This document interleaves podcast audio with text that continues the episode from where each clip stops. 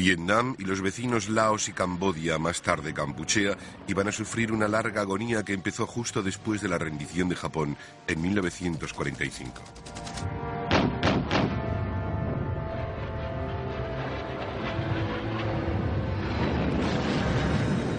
El conflicto en esta parte del Asia sudoriental iba a continuar hasta bien entrada la década de los 90 y dejaría una señal imborrable en los Estados Unidos.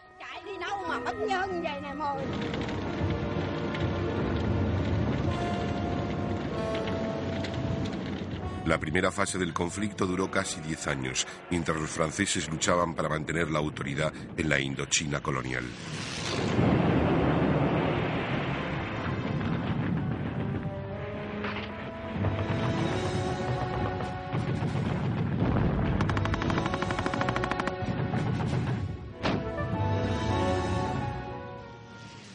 La caída de Dien Bien Phu en mayo del 54 marcó la victoria para Ho Chi Minh y su movimiento comunista Viet Minh. La ulterior conferencia de paz de Ginebra le otorgó mando a Ho Chi Minh hacia el sur hasta el paralelo 17.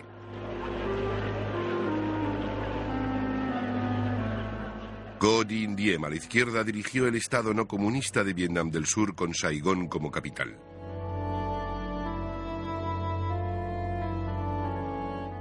Cambodia se encontró bajo el mandato del procomunista príncipe Norodom Sihanouk. La situación de Laos era más complicada. Los franceses le concedieron la independencia al país dentro de la Unión Francesa ya en 1949. Surgieron tres agrupaciones políticas, la neutralista, la comunista y la prooccidental, y estalló una guerra civil en el 53, la cual los débiles gobiernos de coalición no pudieron contener totalmente. No obstante, Vietnam del Norte estaba resuelto a un Vietnam unido, aunque bajo el mandato comunista de Hanoi. Antiguos miembros del Vietnam que perseguían este fin siguieron en la clandestinidad en Vietnam del Sur y adquirieron el nombre de Vietcong. Los acuerdos de Ginebra de 1954 estipularon que las elecciones se debían celebrar en los dos Vietnams en julio del 56. Sin embargo, el primer ministro subvietnamita declaró que las elecciones en Vietnam del Norte no serían libres y se negó a participar.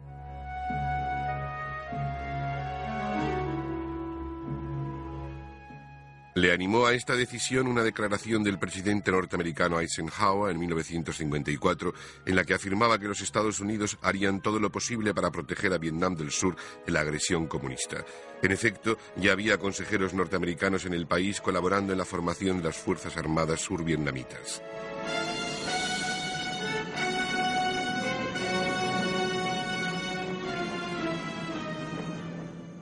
En 1957, alentado por la propaganda de Hanoi contra el régimen de Saigón, el Vietcong reanudó su actividad guerrillera en las zonas rurales de Vietnam del Sur.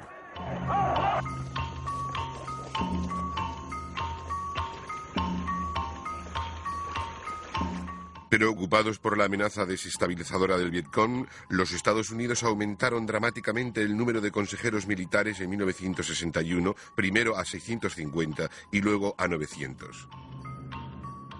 El mismo Diem se vio obligado a introducir cierta represión de las libertades civiles para poder combatir al Vietcong.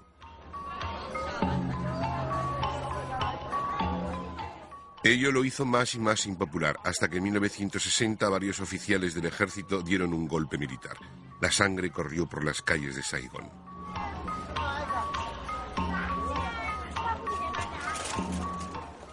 El número de consejeros norteamericanos siguió aumentando ante la objeción de Hanoi que acusó a los Estados Unidos de prepararse para la guerra. En enero de 1961, los norvietnamitas anunciaron la formación del Frente de Liberación Nacional en Vietnam del Sur, cuya misión era la de derrocar al régimen de Saigón. Ello alentó al Vietcong todavía más.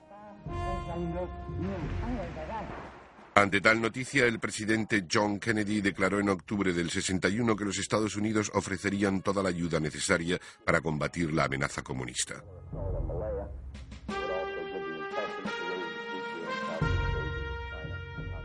Envió al general Maxwell Taylor para establecer cuál era el mejor paso a seguir. Antes de terminar el año, habían llegado las primeras unidades de apoyo norteamericano y dos compañías de helicópteros. En febrero del 62 se creó el Comando Auxiliar Militar Norteamericano Vietnam y para finales de año un mínimo de 9.000 estadounidenses trabajaban en él.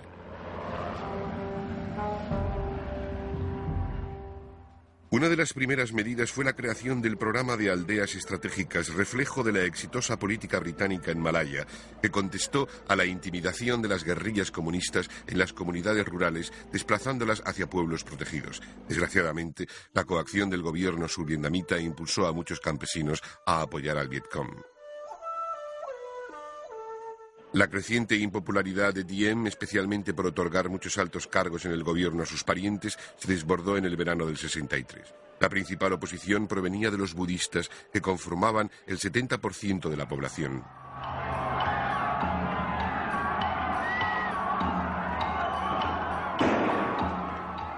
Las protestas se volvieron tan apasionadas que hasta algunos monjes budistas terminaron por prenderse fuego.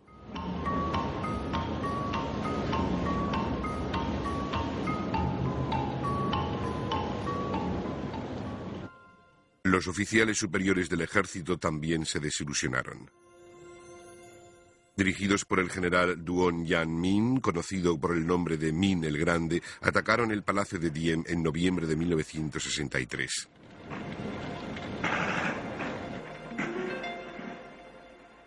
Asesinaron a Diem y a uno de sus hermanos, y Min el Grande creó una junta militar para gobernar el país con la promesa de vencer al Vietcong.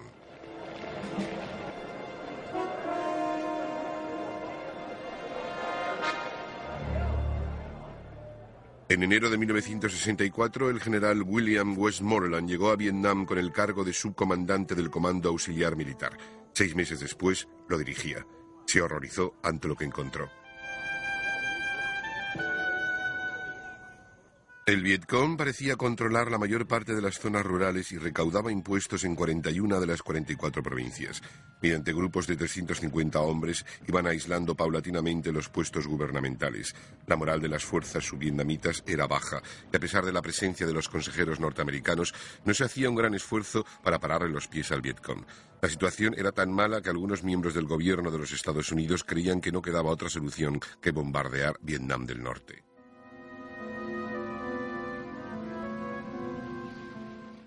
El 2 de agosto de 1964, en el Golfo de Tonkin y durante una misión para recoger información, el destructor norteamericano Maddox fue atacado por patrulleros. No lo alcanzaron y los patrulleros fueron hundidos.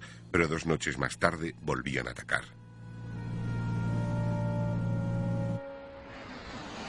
Los norteamericanos reaccionaron rápidamente, bombardearon bases navales e instalaciones petrolíferas norvietnamitas. El presidente norteamericano Lyndon B. Johnson declaró. Contestaremos a todo ataque armado contra nuestras fuerzas. Quien quiera que pida nuestra ayuda en Asia Sudoriental para defenderse, la tendrá. Pero le aseguró al pueblo norteamericano que no quería la guerra. Sin embargo, el incidente de Tonkin marcaría el principio real de la larga y agonizante guerra no declarada al Vietnam. Mientras, Westmoreland se hizo cargo del Comando Auxiliar Militar e inició una estrategia pacificadora. Esta fue dirigida originalmente a las zonas rurales circundantes de las principales ciudades survietnamitas.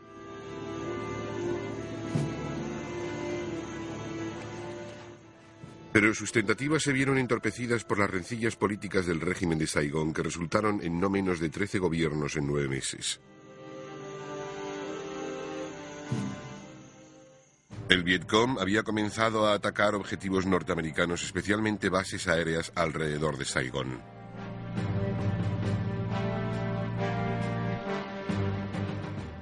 Aún peor, en diciembre del 64, dos regimientos del Vietcong atacaron y capturaron el pueblo de Binh Gia, justo a 65 kilómetros de la capital survietnamita.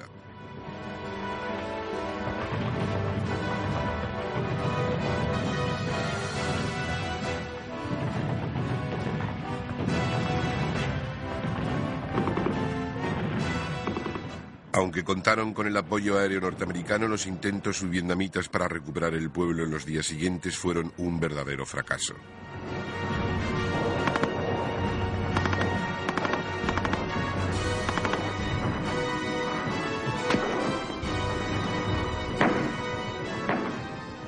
Otros importantes ataques del Vietcong en enero partieron Vietnam del Sur en dos, aunque ello le supuso numerosas bajas.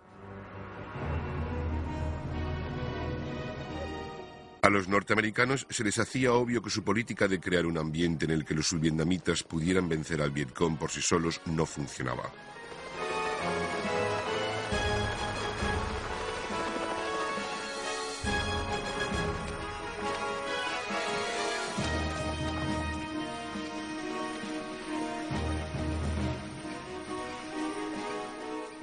La participación norteamericana debía ser mucho más activa. Así que el 8 de febrero de 1965 se puso en vigor la operación Trueno Rodante.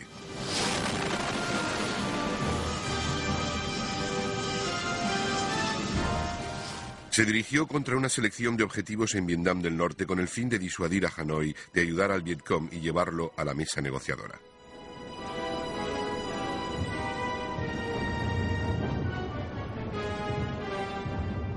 Pero Westmoreland seguía preocupado por la seguridad de los aeródromos utilizados por los aviones norteamericanos en Vietnam del Sur. Solicitó dos batallones de marina para asegurar el de Da Nang, a unos 110 kilómetros al sur de la frontera. El 8 de marzo de 1965 los infantes de marina norteamericanos tomaron la costa por asalto. No fue ni la primera ni la última vez que no encontraron resistencia a su ataque.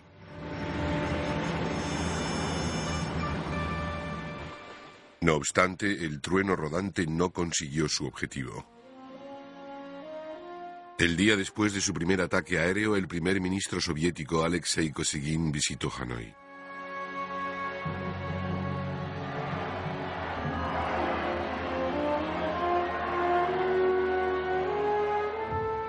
Los rusos pronto enviaron, junto a otras armas, cañones antiaéreos y sistemas de proyectil tierra-aire para proteger la capital norvietnamita.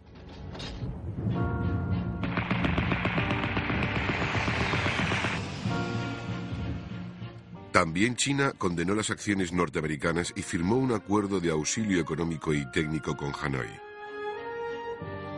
Durante el transcurso de 1965 se desplegaron más y más tropas norteamericanas en territorio subvietnamita. Al principio su presencia se limitaba a las zonas costeras y solo se les permitía atacar en las zonas más inmediatas a su enclave. Su objetivo era evitar que los subvietnamitas les cargasen con la responsabilidad de derrotar al Vietcong.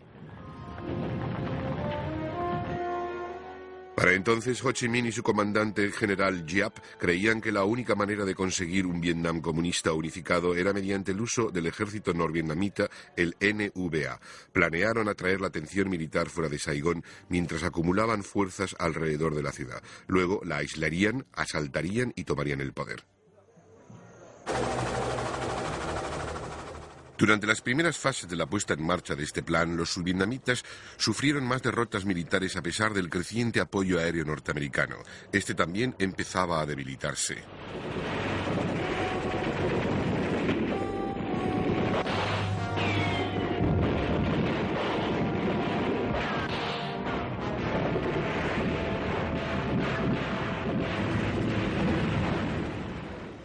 Por esta razón, Westmoreland comunicó a Washington que le debían dejar utilizar sus tropas de una manera más ofensiva o que el pueblo subvietnamita podía colapsar. Así pues, a mediados de 1965, el presidente Johnson acordó que las fuerzas de tierra apoyaran al ejército subvietnamita. Para ello ordenó un refuerzo masivo de las tropas. Tropas de Australia y Corea del Sur, ambos países interesados en la prevención de la expansión comunista en Asia Sudoriental, llegaron también para colaborar con los norteamericanos.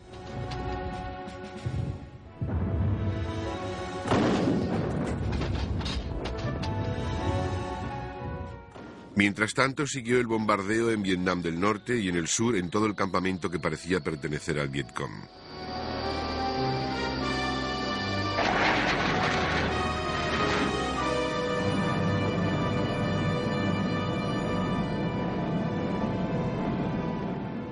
En el sur se usó cada vez más el impresionante bombardero B-52, cuya capacidad arrasadora en la selva cambió literalmente zonas en el mapa de Vietnam. Además, los aviones cubrieron zonas de la selva con un defoliante llamado Agente Naranja. Pero no todo el mundo en los Estados Unidos apoyaba esta guerra no declarada contra Vietnam del Norte. Debido a las condenas soviética y china en particular, había a quienes les preocupaba que el conflicto se fuera a complicar más e incluso que llevase a la temida Tercera Guerra Mundial.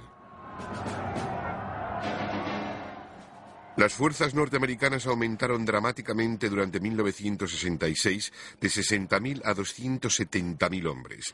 La gran mayoría eran reclutas de 18 o 19 años que servían un año en el país con breve permiso para descanso y recreo llamado R&R.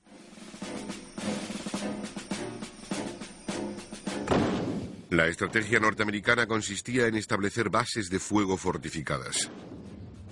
Las tropas llevaban a cabo frecuentes operaciones de búsqueda y destrucción diseñadas para localizar y matar o capturar a los Vietcong, así como al NVA, que ya empezaba a hacer notar su presencia. El helicóptero dominaba las operaciones de más en más. Tal y como habían demostrado los franceses en Argelia, este proporcionaba a las fuerzas de tierra el efecto sorpresa y una gran flexibilidad.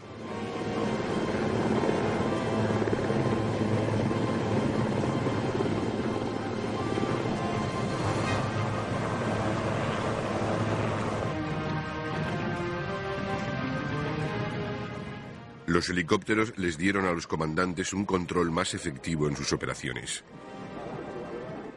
Los nuevos helicópteros de ataque, Hu y Cobra, cubrían la zona de aterrizaje con fuego represivo consistente en cohetes, granadas y cañón.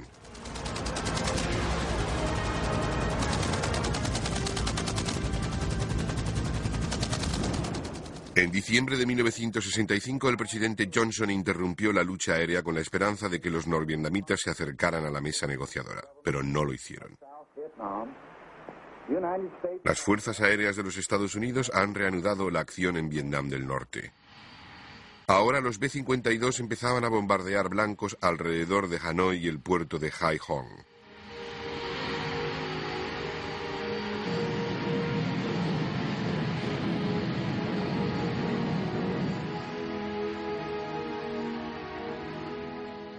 La capital norvietnamita empezaba a parecer una ciudad bombardeada de la Segunda Guerra Mundial.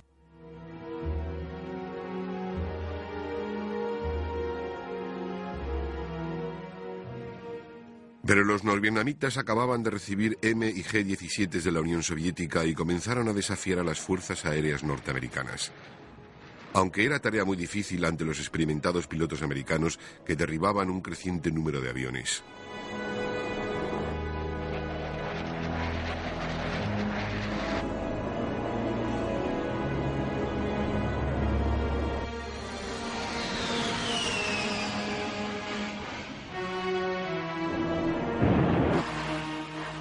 Misiles tierra-aire soviéticos o SAMS probaron ser una amenaza mucho mayor.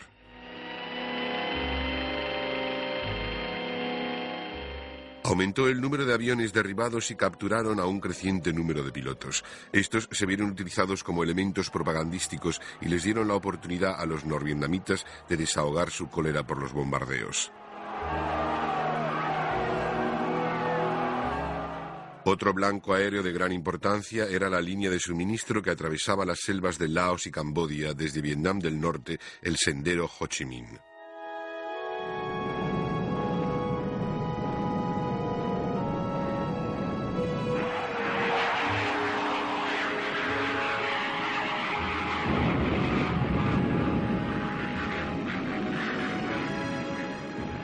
En 1967 las fuerzas americanas aumentaron hasta casi medio millón de hombres.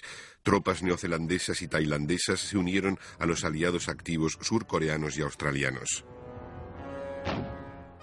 Lo cual le permitió a Westmoreland organizar operaciones de búsqueda y destrucción todavía mayores.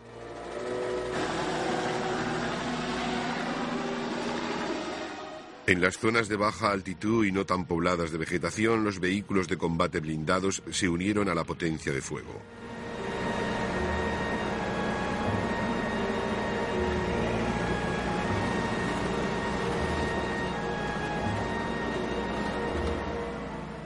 A veces las operaciones de búsqueda y destrucción duraban semanas y las tropas dependían enteramente del reabastecimiento por helicóptero.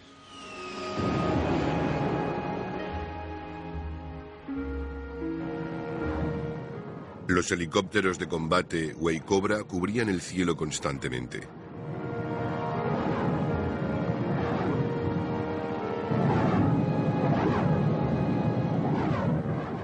Se cobraron un elevado número de víctimas del NVA y del Vietcong. Se medía el éxito por número de cadáveres y a medida que pasaba el año 67, el mensaje que daban los altos comandos americanos era que estaban ganando la guerra.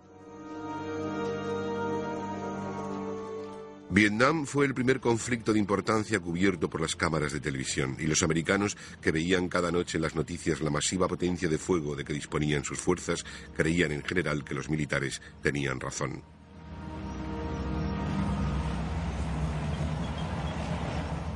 Pero un creciente número de gente dudaba, y no solo en los Estados Unidos, que lo que estaba pasando tuviera justificación moral.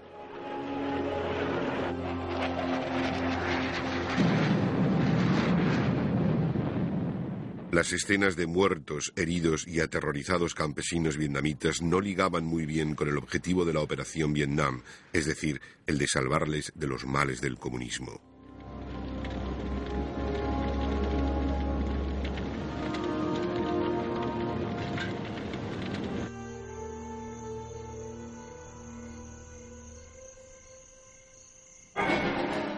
Tampoco estaba muy claro que el régimen subvietnamita fuera muy popular entre su gente. Además, los numerosos golpes internos no reflejaban gran estabilidad. No obstante, en 1967 el general Nguyen Van Thieu se hizo popular, ya que al acceder al poder aseguró estar dispuesto a parlamentar con Hanoi y el Vietcong.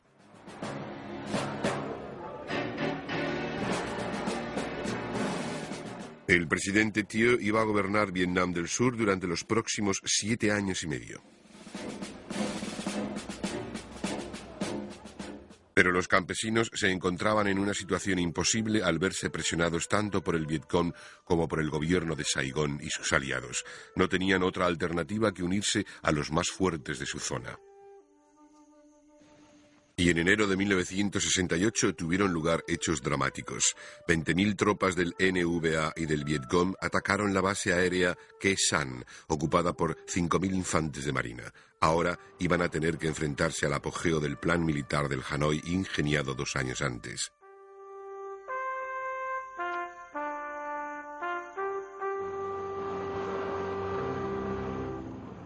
Pero el ataque a la San no era más que una treta para ocultar la ofensiva principal. Esta iba a tener lugar durante el Tet, el festival del nuevo año budista, marcado anteriormente por un temporáneo alto el fuego de los comunistas.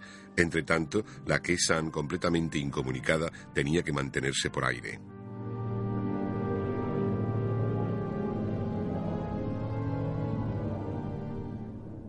El 30 de enero, el NVA y el Vietcom lanzaron simultáneos ataques en no menos de cinco urbes y 80 ciudades. En los últimos meses, sus hombres se habían infiltrado gradualmente en las zonas urbanas.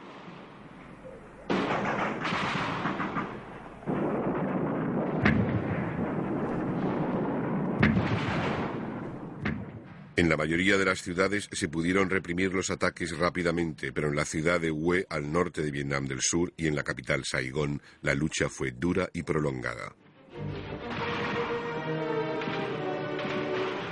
Hubo un momento en el que el combate alcanzó terreno de la Embajada de los Estados Unidos en Saigón.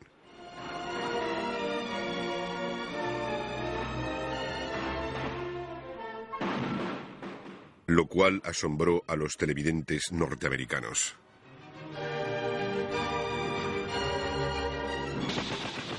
El combate de Saigón y de Hue siguió durante todo el febrero de 1968.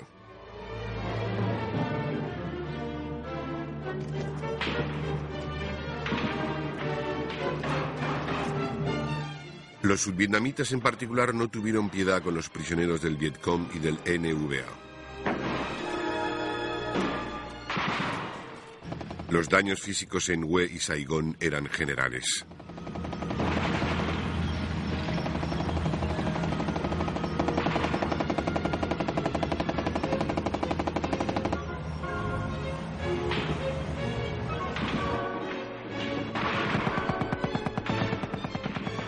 Pero la ofensiva les costó a los comunistas unas 50.000 víctimas y los americanos corrieron a declarar una gran victoria. Sin embargo, Tet iba a ser el punto decisivo de la guerra.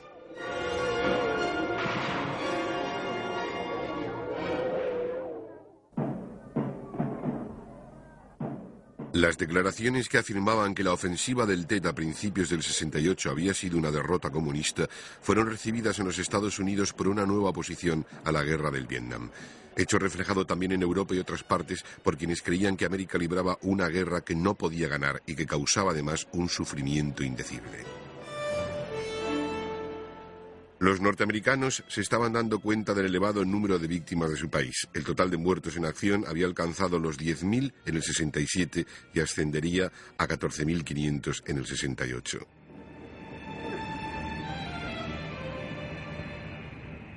Mientras que San, que había sido envuelta por las fuerzas norvietnamitas en enero del 68, seguía sitiada.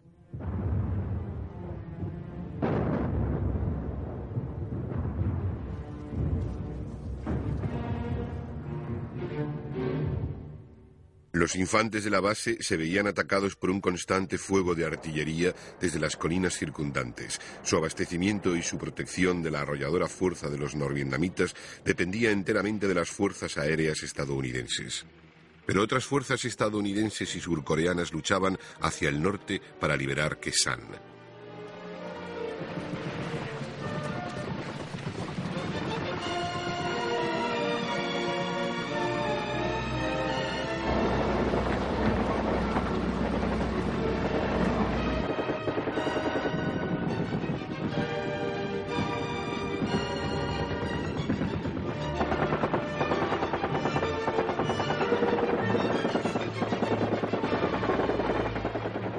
No terminaron con el estado de sitio hasta mediados de abril.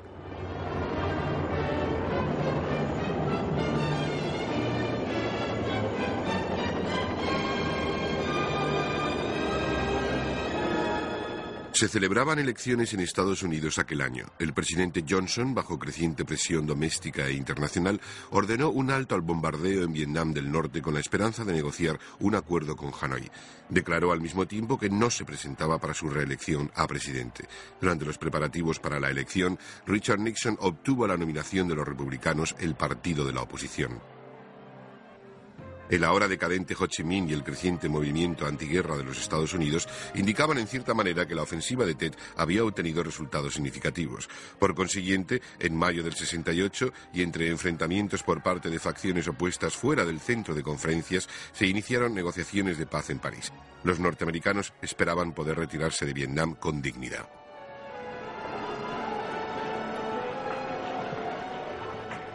Pero las negociaciones no redujeron la intensidad del combate. Durante la primavera de 1968, los norteamericanos y sus aliados lanzaron dos masivas operaciones de búsqueda y destrucción con la esperanza de recuperar la iniciativa.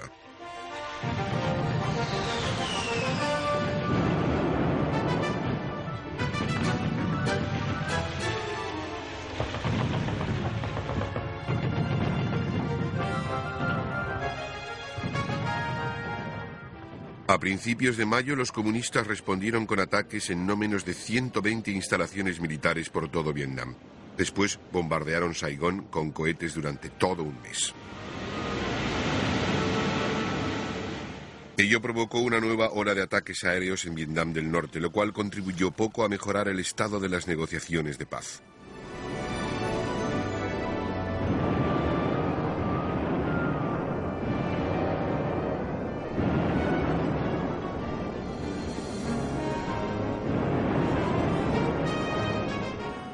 Mediados de 1968, el puesto del general Westmoreland como comandante de todas las fuerzas resultaba insostenible. El general Crichton Abrams lo sustituyó en julio.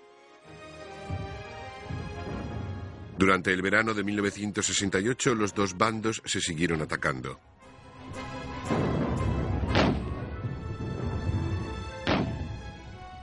A finales de septiembre los Estados Unidos introdujeron una nueva arma en su ya impresionante armamento, el veterano buque de guerra de la Segunda Guerra Mundial New Jersey, que actuaría a modo de plataforma de bombardeo en la costa.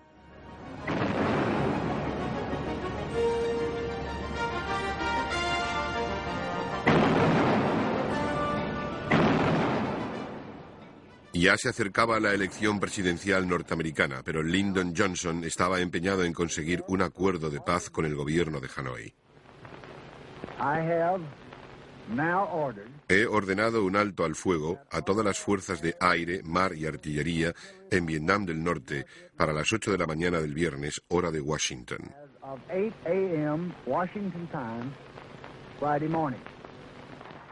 Una semana después, Richard Nixon ganó las elecciones con su programa electoral de paz y honor en Vietnam. Ello implicaba el enfoque doble de introducir una política de vietnamización con el fin de que los subvietnamitas se hicieran cargo de la guerra gradualmente y las fuerzas norteamericanas pudieran volver a casa. Al mismo tiempo, se iba a continuar la presión en Vietnam del Norte para mantenerle en la mesa de negociaciones.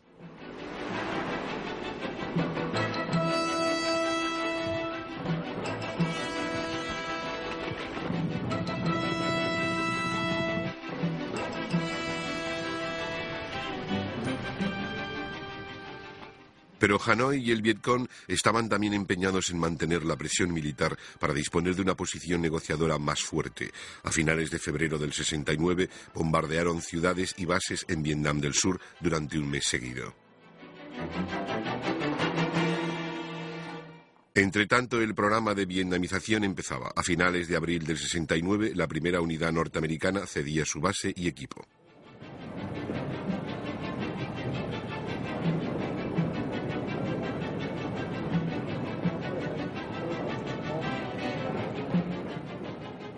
Al mismo tiempo, las fuerzas estadounidenses alcanzaban su máximo poder en Vietnam con casi 550.000 hombres. Además, había 70.000 australianos, neozelandeses, surcoreanos y tailandeses.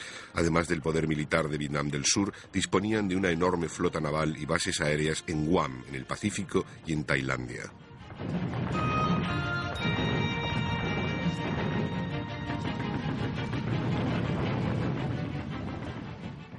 A pesar de la declaración de Nixon de perseguir la paz justa, en 1969 la oposición a la guerra aumentaba de manera alarmante en Norteamérica. Cada vez más ciudadanos escogían ignorar la llamada filas. Algunos incluso quemaban su cartilla militar en público.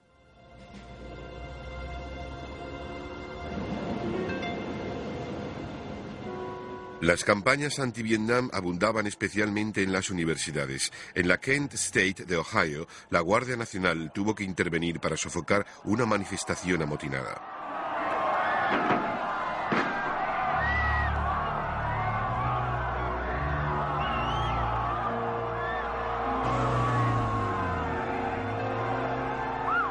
Dispararon a los estudiantes con un resultado de cuatro muertos y diez heridos. Además, Jane Fonda, destacada estrella de Hollywood y activista anti-Vietnam, visitó Vietnam del Norte.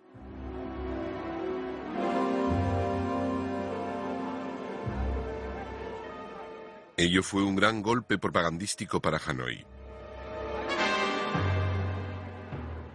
La información revelada tras investigaciones un año más tarde, que en 1968 las tropas norteamericanas masacraron a 200 civiles vietnamitas en el pueblo de My Lai, creó todavía más malestar.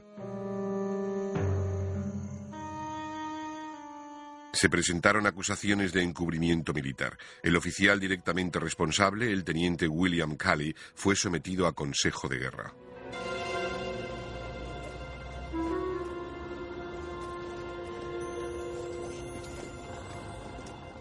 La verdad es que no era más que un síntoma de la naturaleza de la guerra del Vietnam. Las tropas norteamericanas vieron a sus compañeros volar en pedazos víctimas de minas y trampas explosivas del Vietcong. Sabían que, de buena o mala gana, los campesinos vietnamitas ayudaban a los comunistas.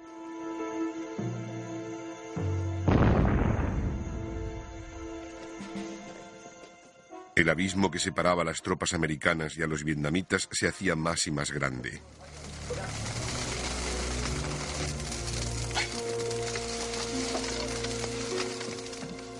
Los soldados americanos empezaron a considerar a los campesinos, con su lengua y costumbres incomprensibles, como seres de otro planeta con los que no se podía confiar.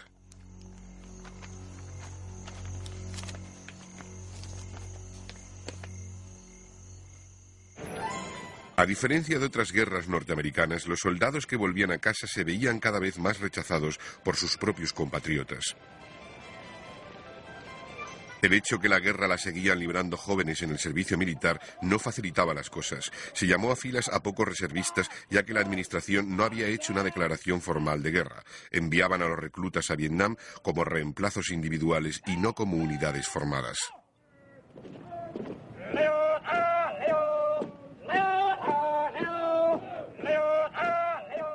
Los reclutas se encontraban entre extraños y debido al sistema rotatorio de un año y a las víctimas, raramente conseguían conocer a otros soldados o a los oficiales.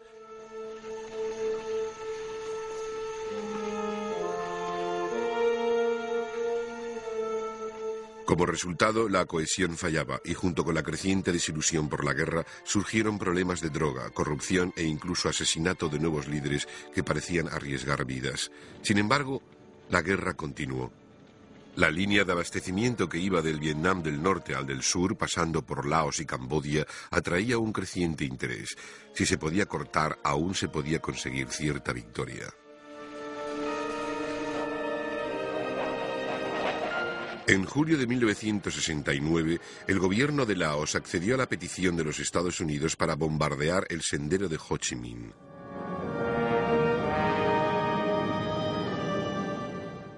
Pero aunque la ofensiva aérea fue intensa, hombres y suministros vietnamitas siguieron pasando por el sendero.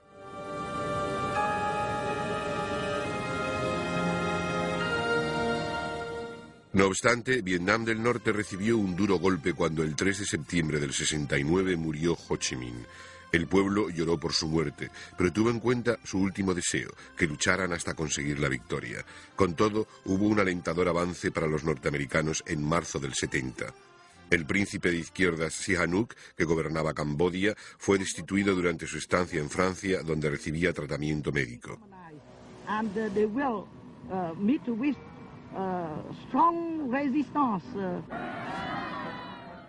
Su sucesor fue el general pro-occidental Lon Lol. Con el permiso de Camboya, las fuerzas de tierra cruzaron la frontera de este país con el fin de interrumpir el sendero Ho Chi Minh.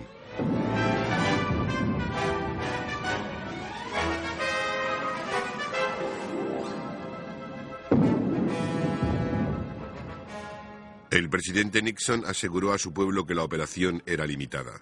En efecto, todas las fuerzas estaban de vuelta para finales de junio, pero muchos lo consideraron como un empeoramiento del conflicto y se reavivaron las protestas anti-Vietnam. Por lo que respecta a Sihanouk, formó un gobierno en el exilio y tomó partido con los chinos, los norvietnamitas, las guerrillas comunistas Pathet Lao de Laos y el Vietcong. En 1971, los vietnamitas asumieron el liderazgo en las operaciones de tierra. En febrero encabezaron más incursiones en Laos y Camboya.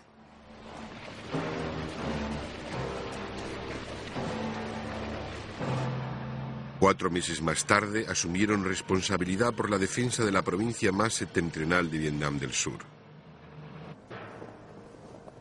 Por consiguiente, para finales de año la presencia norteamericana en Vietnam se había reducido a 160.000 hombres.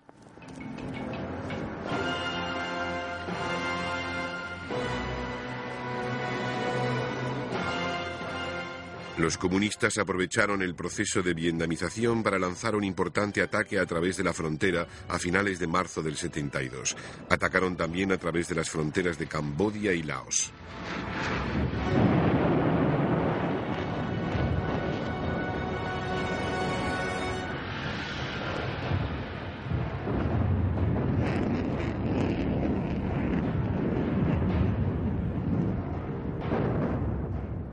El ejército sudvietnamita perdió muchos hombres y parecía que iba hacia su destrucción.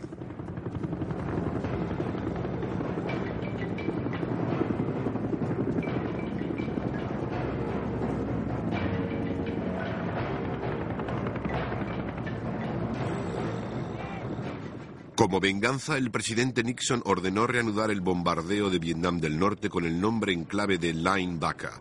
Lo significativo de este hecho es que los norteamericanos empezaron a utilizar las llamadas bombas inteligentes, guiadas por láser a su objetivo. Pero ni linebacker ni el apoyo aéreo al campo de batalla pudieron evitar que los norvietnamitas se apoderaran de la norteña capital de la provincia Quang Tri y conseguir otras significantes victorias.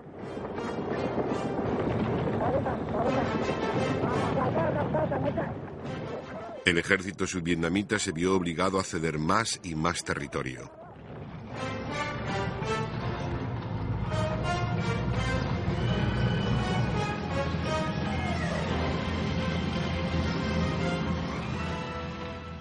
En mayo, el presidente Nixon ordenó bloquear y minar los puertos no vietnamitas, acompañado por un incremento del bombardeo en Vietnam del Norte.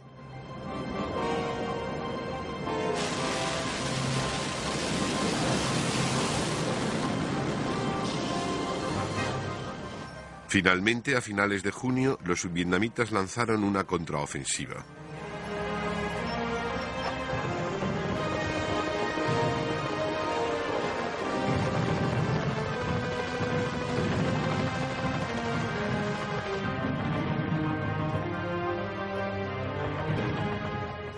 Y a mediados de septiembre lograron recuperar Quang Tri.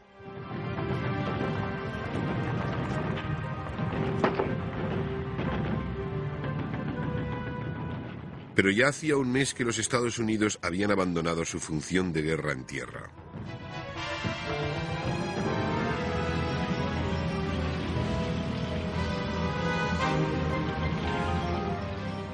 Durante todo este tiempo las negociaciones de paz de París habían adelantado poco.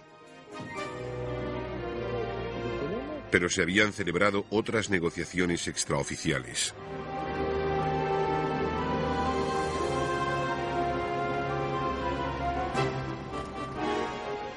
El ministro de Asuntos Exteriores Henry Kissinger había celebrado una serie de reuniones secretas con el enviado norvietnamita Duc Tho. A finales de octubre del 72, Kissinger anunció que estaban a punto de hacer grandes progresos y Nixon ordenó la interrupción de los ataques en Vietnam, pero las negociaciones se paralizaron de nuevo.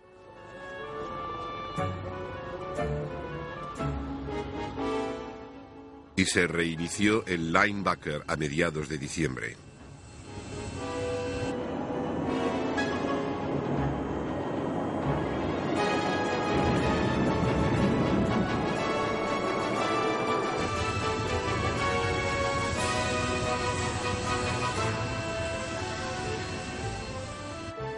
Doce días más tarde, los norvietnamitas comunicaron estar dispuestos a negociar y se volvió a interrumpir el bombardeo. A continuación, el 15 de diciembre de 1973, Nixon ordenó la interrupción de toda acción ofensiva. Ocho días después, Kissinger anunció un alto el fuego desde París.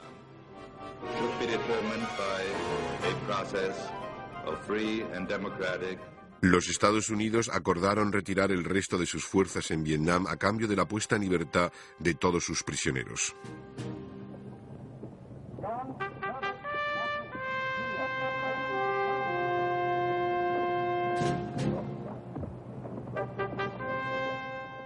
Pero en Laos actuaba la aviación norteamericana a petición del gobierno laosiano, ya que Pathet Lao había violado el alto el fuego.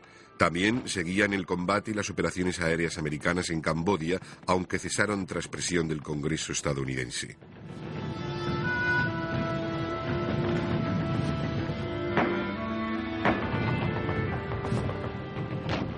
Los norteamericanos siguieron suministrando armas a Vietnam del Sur, pero este se vio muy reducido cuando las negociaciones con Hanoi y Saigón, parte del acuerdo del alto el fuego, llegaron a un punto muerto en abril del 74.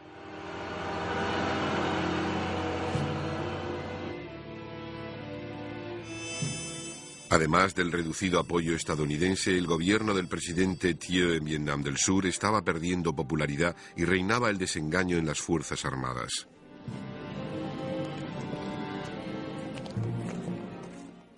Aprovechándose de la situación, los norvietnamitas irrumpieron a través de la frontera en marzo del 75 con un ataque relámpago del NVA que arrasó todo a su paso.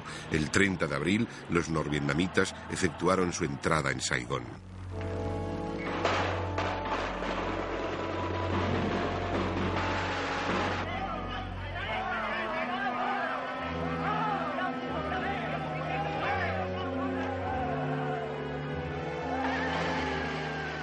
Durante la cual en la Embajada de los Estados Unidos de la ciudad se efectuó una evacuación de última hora de vietnamitas que habían tomado partido con la causa americana y de ciudadanos norteamericanos.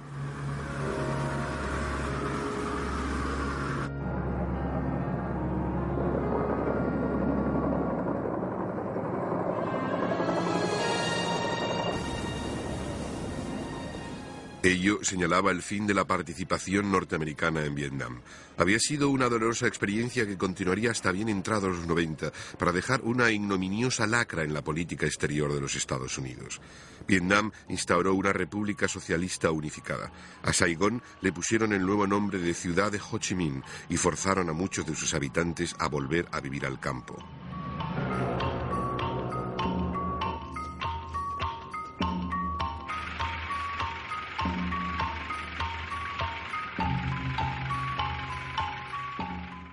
Por consiguiente, muchos subvietnamitas preocupados por su futuro abandonaron el país durante los años siguientes para ser rescatados con frecuencia de barcas innavegables.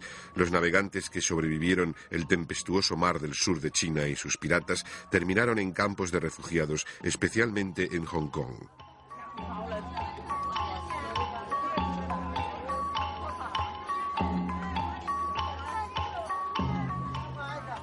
También Laos y Camboya fueron absorbidos por el poder comunista en 1975.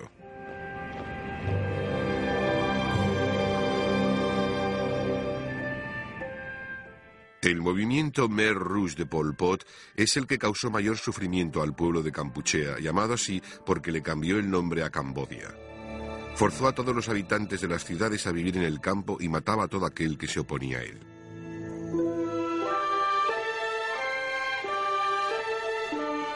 Para principios de 1977, cerca de un millón y medio de personas perdieron sus vidas en los campos de la muerte. Muchos otros habían huido a los vecinos Tailandia o Vietnam.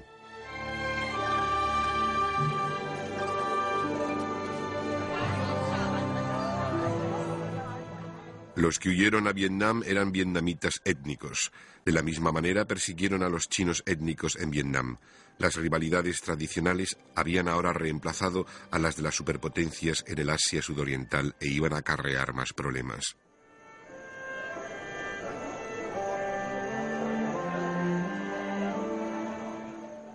Con la acusación de que los vietnamitas interferían en sus asuntos internos, las fuerzas del Mer Rouge cruzaron la frontera desde Campuchea en abril de 1977. Para el otoño habían penetrado unos 150 kilómetros. El día de fin de año los vietnamitas tomaron la revancha y llegaron a solo 65 kilómetros de la capital de Campuchea, Phnom Penh. Luego se retiraron y se ofrecieron a negociar con Pol Pot, que no quiso saber nada. Los enfrentamientos continuaron durante todo el 78. Hasta que finalmente en diciembre de 1978 los vietnamitas efectuaron una invasión a gran escala en Campuchea.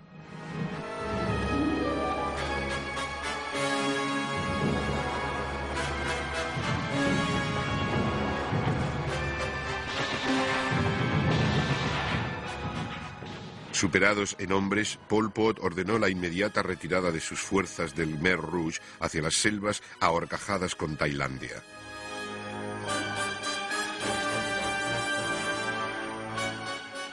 Los vietnamitas adoptaron un nuevo gobierno bajo mandato del antiguo líder del Mer Rouge, Hen Samrin. Pero China se había aliado con Pol Pot para desquitarse de la persecución de los chinos en Vietnam y contrarrestar la influencia soviética sobre Hanoi.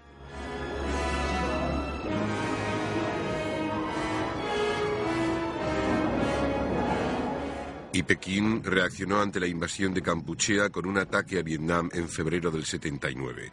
Los chinos se vieron pronto frenados por las endurecidas tropas vietnamitas. Temiendo una prolongada guerra, los chinos se retiraron hacia su frontera con los vietnamitas pisándoles los talones.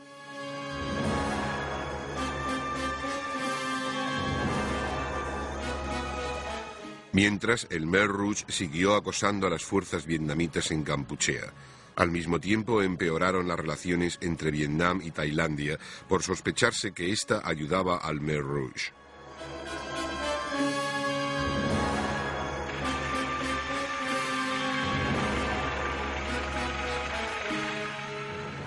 Pero al fin, en 1989 y con su economía bajo creciente tensión, las fuerzas vietnamitas se retiraron de Campuchea.